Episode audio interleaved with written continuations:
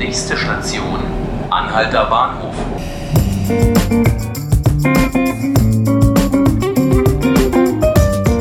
Liebe Zuhörer und Zuhörerinnen, ich begrüße Sie ganz herzlich zu unserem Podcast 5 Minuten Berlin. Ich bin Ruth Ziesinger und ich habe drei Themen ausgewählt, die am Dienstag für die Stadt Berlin, aber bei weitem nicht nur für Berlin interessant werden. Seit Sonntagabend feiern gläubige Juden überall auf der Welt für insgesamt acht Tage Hanukkah, das jüdische Lichterfest. An diesem Dienstagabend dann finden in vier Städten, nämlich in Berlin, Jerusalem, Moskau und New York, besondere Hanukkah-Feiern statt. In diesen vier Städten werden Holocaust-Überlebende gemeinsam feiern. Sie wollen damit ein Zeichen setzen. Ein Zeichen des Sieges und des Überlebens über das menschenverachtende Naziregime. In Berlin werden zu der International Holocaust Survivors Night, wie es auf Englisch heißt, mehrere hundert Menschen im jüdischen Gemeindezentrum erwartet. Kommen wird unter anderem auch Charlotte Knobloch, die frühere Präsidentin des Zentralrats der Juden. Sie und zwei weitere Holocaust-Überlebende wollen Hanukkah-Kerzen entzünden und darüber sprechen, was das jüdische Lichterfest für sie ganz persönlich bedeutet. In Zeiten wie diesen eine ganz besonders wichtige Geste. Am Mittag schon gibt es in Berlin die Senatspressekonferenz zu einem ganz anderen Thema, und zwar zum Dieselurteil. Das Verwaltungsgericht hatte ja geurteilt, dass Berlin Fahrverbote für bestimmte Dieselfahrzeuge an einer Reihe von Hauptstraßen verhängen muss. Der Senat könnte dagegen in Berufung gehen, richtig wahrscheinlich ist es nicht. Das wiederum ärgert besonders CDU und FDP. Verkehrssenatorin Regine Günther jedenfalls wird am Mittag das Geheimnis lüften und erzählen, was sie vorhat. Und vor über einem Jahr sind nach einem Verkehrsunfall zwei Feuerwehrmänner der Freiwilligen Feuerwehr bei ihrem Einsatz getötet worden. Die beiden Männer, ein 23-Jähriger und ein 38-Jähriger, hatten auf der A2 bei Brandenburg an der Havel nach einem Unfall Verletzte geborgen und dann wurde ihr Feuerwehrfahrzeug von einem Laster gerammt. Der Unfall hatte im vergangenen September viel Anteilnahme ausgelöst. Unter anderem sollte auch die Regelung für Hinterbliebene von hauptberuflich und ehrenamtlich tätigen Feuerwehrleuten gleichgestellt werden. Und an diesem Dienstag beginnt nun der Prozess. Und bei uns geht's hier gleich weiter mit Neuigkeiten in eigener Sache.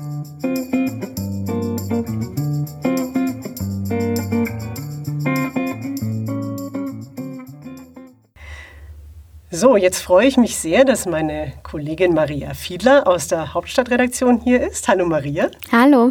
Maria ist Redakteurin, wie gesagt, in der Hauptstadtredaktion und auch äh, mit das neue Gesicht, sage ich jetzt mal, des morgendlichen Newsletters des Tagesspiegels, der Morgenlage.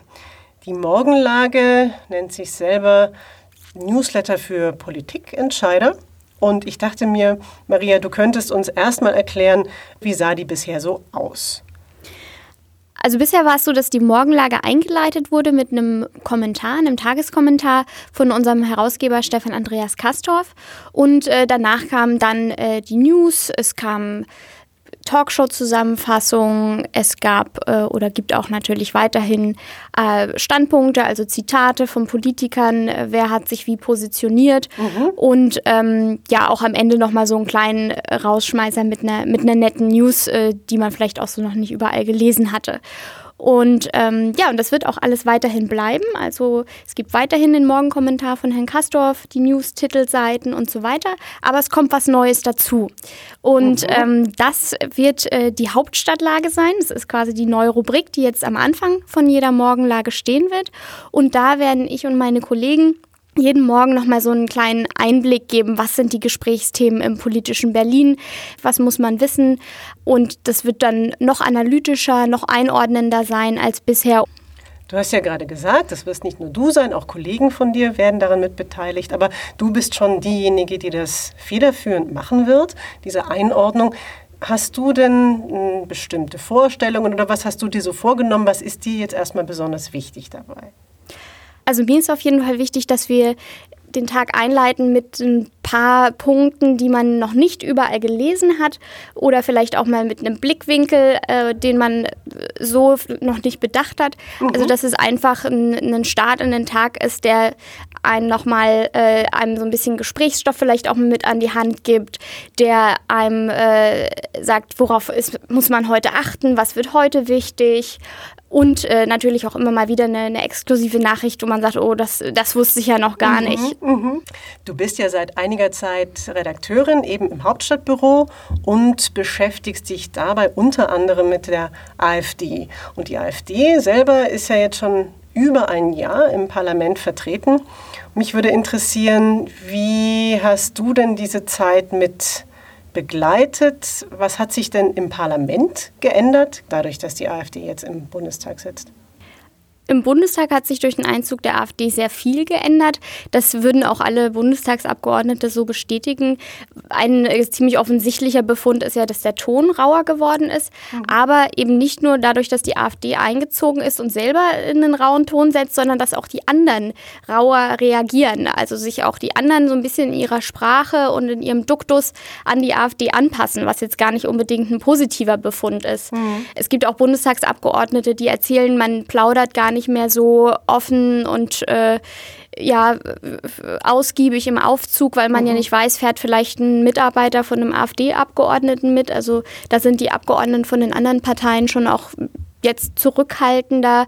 Und ähm, gleichzeitig sieht man eben auch, dass die anderen Parteien auch immer noch nicht so richtig ähm, wissen, wie man mit der AfD umgehen soll. Also das ist, äh, hat man jetzt gesehen, äh, Mariana Hader-Kühnel, eine AfD-Abgeordnete aus Hessen, sollte zur äh, Bundestagsvizepräsidentin gewählt werden, nachdem der andere Kandidat von der AfD vorher schon mehrfach abgelehnt wurde. Und sie ist jetzt auch nicht gewählt worden, obwohl gegen sie persönlich jetzt keine, ähm, keine krassen Äußerungen oder so vorliegen, die sie schon mal mhm. getätigt hat. Mhm. Also da, da sieht man auch, da wird dann entschieden, ähm, weil, man, weil man die AfD vielleicht für ähm, radikal oder extrem hält. Ähm, dann lehnt man eben die Kandidatin auch ab, obwohl die AfD nun als Partei in den Bundestag gewählt wurde.